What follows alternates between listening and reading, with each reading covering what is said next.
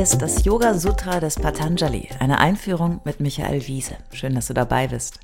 Dieser Podcast ist ein Angebot von Yogaya in Leverkusen. Komm mal gucken, yogaya.de.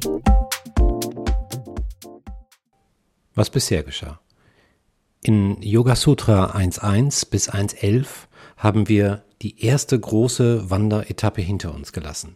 Wir haben einen Blick auf Chitta Vritti Nirodha, das zur Ruhe kommen des Geistes geworfen und Yoga als Weg und Ziel kennengelernt. Yoga ist nicht theoretisch erfahrbar, du musst es tun. So wie das Betrachten schöner Landschaftsbilder niemals eine Reise ersetzen kann.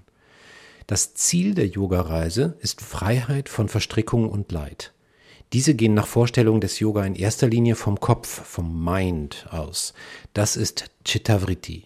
Unser Bewusstsein befindet sich in verschiedenen Phasen, aber am Ende läuft alles hinaus auf mehr und mehr Erinnerung, die Smriti. So als würden wir, um beim Bild der Reise zu bleiben, unaufhörlich Fotos und Karten in die große Kiste namens Gehirn legen. Ich habe ja schon Probleme, meine digitale Fotosammlung auf dem PC aufzuräumen. Da mag ich mir erst gar nicht ausmalen, was es für eine Arbeit wäre, mal in meinem Kopf aufzuräumen.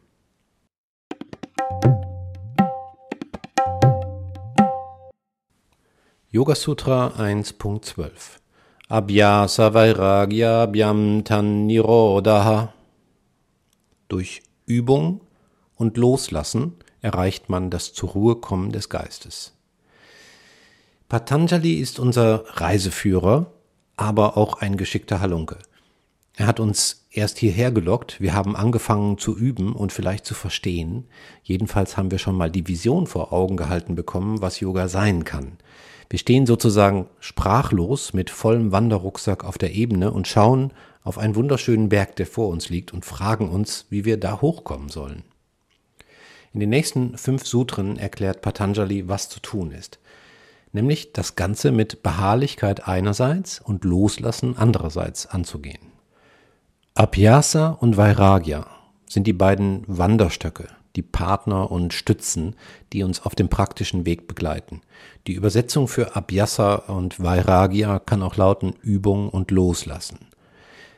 Vielleicht denkst du jetzt, ach so, ja klar, easy, habe ich neulich in einem Lifestyle-Magazin gelesen. Loslassen, für mich kein Problem. Ich habe neulich sogar meinen Kleiderschrank ausgemistet und drei große Säcke Klamotten weggeschmissen. Das war echt eine Übung. Nee, Leute, also so ist das nicht gemeint, so einfach wird es leider nicht.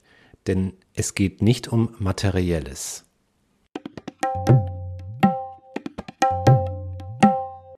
Yoga Sutra 1.13 Tatra stitau yatnyo bhyasaha Die intensive Bemühung um diesen Ruhezustand ist die Übung, Abhyasa.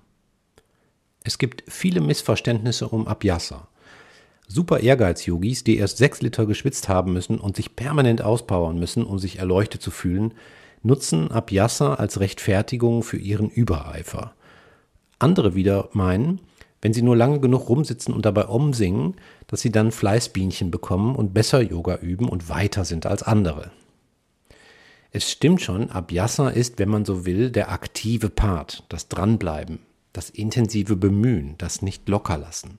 Deswegen heißt es auch im nächsten Sutra, Yoga Sutra 1.14, Sato Dirga Kala Nairantarya Satkara Sevito Dirdabhumihi.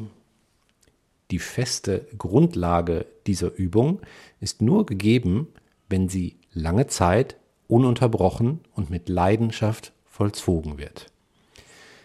So, nimm das Yogi, Weggefährte, Wanderer, Sinnsucher, von nix kommt nix. Hau rein. Aber was denn? Schauen wir nochmal auf den Text. Die intensive Bemühung um diesen Ruhezustand ist die Übung. Genau, Ruhezustand. Stiti auf Sanskrit. Das ist die Pause im Bewusstsein zwischen zwei Vrittis, den Bewegungen des Geistes, ihr erinnert euch. Also nochmal, Yoga ist Chitta Vritti Nirodha und wenn wir durch Übung unseren Geist zur Ruhe bringen, wenn wir das schaffen, dann entsteht, genau, eben ein ruhigerer Geist, ruhigere Gedanken, weniger Gedanken, weniger Vrittis. Und da die Zeit weiterläuft, entstehen logischerweise längere Pausen ohne Vrittis. Das ist die Idee. Wir durchbrechen das endlose innere Geplappere und Gegrübel und bauen Pausen ein. Das ist Stiti, das ist die Übung. Das ist echt kompliziert. Aber wer hat gesagt, dass es leicht wird mit der Erleuchtung? Wir üben, wir bemühen uns voller Leidenschaft, voller Beharrlichkeit um, ja was? Um Ruhe zu kreieren. Das klingt wie ein Widerspruch, denkst du sicher. Ja, was ist es auch? Wir nennen es Leben.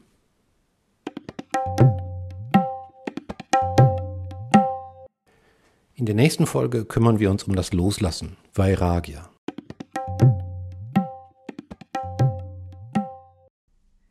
Alle bisherigen Folgen kannst du jederzeit nachhören, auch wenn du jetzt erst eingestiegen bist.